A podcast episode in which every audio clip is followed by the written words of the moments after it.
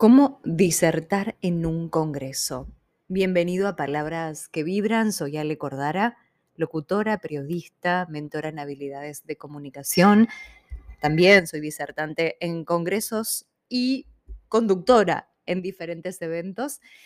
Y el episodio de hoy tiene que ver con eso.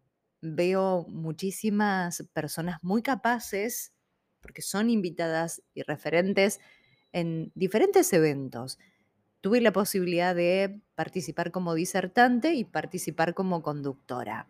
En ambas cuestiones he visto cosas que están muy bien logradas y otras que es interesante poder tener en cuenta, pero esto es específicamente para distintos profesionales o personas que tienen un conocimiento específico y te dicen, mira, hay un congreso en tal ciudad en noviembre del 2023 y quiero que hables sobre ese tema que tanto sabes y que tanto difundís y te invitamos. Buenísimo. Si podés asistir es un sí rotundo.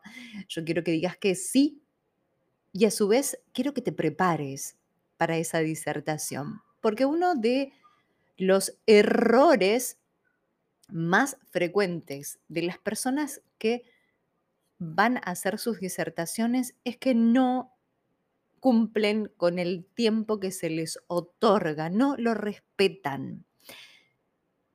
Y cuando vas a un congreso, déjame decirte que tienes que respetar el tiempo. ¿Y cómo haces para gestionarlo? Muchas veces en los congresos, depende de qué tipo de congreso sea, ponen un cronómetro o hay alguien que controle el tiempo, más allá que haya una persona, haya un cronómetro, una campanita o algo que te diga, mira, tenés que cerrar esta idea, tenés que prepararte. Tenés que preparar tu disertación con cronómetro. Y las disertaciones no tienen que ser más de 40 minutos. A mí me gusta muchísimo el estilo TEDx, que son 18 minutos, 20 como máximo. Es muy difícil llegar a, esa capacidad de síntesis de un tema porque hay que prepararse mucho tiempo. De hecho, yo soy entrenadora de los oradores de TEDx de una ciudad que se llama Casilda. Tuve tres años consecutivos la oportunidad de poder participar. De, mm, una vez fui conductora y los tres años fui mm, la entrenadora de, los oradores junto con, un equipo que me acompañó en todo ese trabajo. Y lo que mayormente decían los, los invitados a disertar es que les costaba resumir. Y sí, hay que resumir esa idea que se quiere transmitir y también entrenarse y prepararse. Por eso, si sos profesional de cualquier área o tenés un conocimiento específico o lo que fuere, lo importante es preguntar, lo primero que tenés que preguntar, ¿dónde es el Congreso? Si es en un hotel, en un centro de en el centro de convenciones del hotel, que generalmente se hace en esos sitios. ¿Cuánto tiempo tengo para exponer? ¿Qué recursos tecnológicos tengo? Tengo pantalla, tengo micrófono, van a poner una mesa, van a poner sillas, van a poner una banqueta. Eso es primordial porque ya vas organizando tu disertación. Cuento con equipo de música, cuento con un asistente técnico, cuento con alguien que me ayude con alguna dinámica que yo quiero hacer, y cuento con micrófono de mano, con manos libre. ¿Cuánta gente va a ver? Porque esto es primordial. ¿Cuántas personas están invitadas? Porque con base a eso podés armar tu disertación, Puedes ser más creativo, menos creativo, puedes hacer participar al público o no. Eso depende de tu estilo, tu dinámica, depende de la gente, lo que esperan de vos. Son un montón de factores a tener en cuenta y con base a todos los recursos que tengas, al espacio, al, tiempo, a todas esas cosas, armás tu disertación, la adaptás a todo eso. He visto disertaciones de una hora y media cuando tenían 40 minutos. Primero, no hay gestión del tiempo. No creo que haya maldad en eso, ¿no? Y, sobre todo los congresos que estuve que son con muy buena vibra, no hay maldad. Hay falta de preparación y falta de gestión del tiempo. Esa es la diferencia. Entonces, yo de un tema que quiero transmitir, lo tengo que hacer atractivo en ese tiempo que me dan. Y, yo creo que hoy es lo más importante es el valor del tiempo. Hay congresos en donde las personas están sentadas. ¿Es viable? Sí. Si yo te tengo que sugerir algo, párate. La conexión con la gente parados es mucho más atractivo, no hay ninguna interferencia, ninguna barrera como puede ser una mesa. Si no te animás, si son tus primeros congresos, si te sentís más mm, cómodo sentado, avanti, sos libre de elegir eso, pero mi sugerencia es no hablar detrás de ningún atril, salvo que el protocolo así lo, lo exija. Mm, pantalla sí usar, pero no abusar y no leer de la pantalla, que este es otro error que se comete mucho en los congresos, es leer o la pantalla o imprimen toda la charla de, y van leyendo desde el lugar donde están sentados. Son dos cosas que a mi modo de ver no tienen que existir. Sí tener una guía, por supuesto. Un hilo conductor, una estructura de los temas principales o de las palabras disparadoras, sí, tenerlo.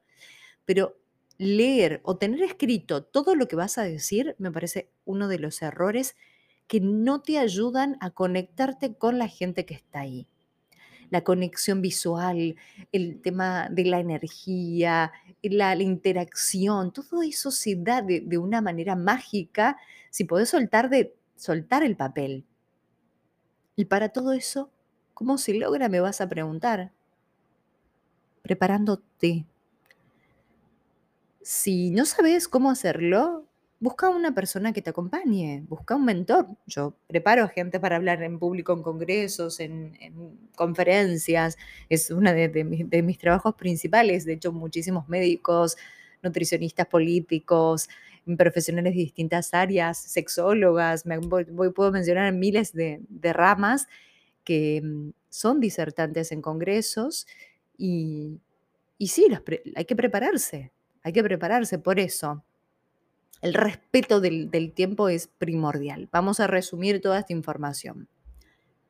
Lugar, tiempo, y voy a, ser, voy, voy a muy hincha con esto, pero me parece fundamental qué tiempo tengo, porque también es el respeto del otro, del tiempo que tiene el otro.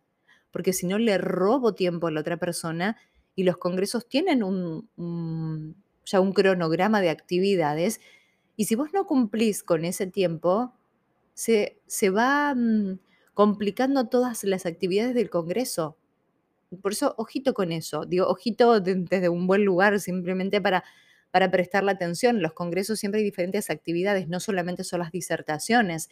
Entonces, si no se cumple con el horario, se complica a todos los demás. Por eso podés, si no, pedir a alguien que te señale cómo vas, o alguien que se levante, o si no, los mismos conductores, che, decime en algún momento y, decime que, que tengo que cortar. Porque ocurre eso.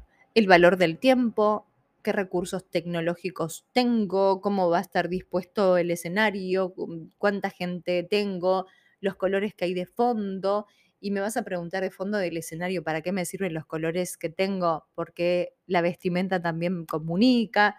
Ah, son varias cosas y si podés evitar atriles y mesas que te distancian del público, mucho mejor. Y la cantidad de personas. Son algunos tips. esto es amplísimo. Esto es amplísimo.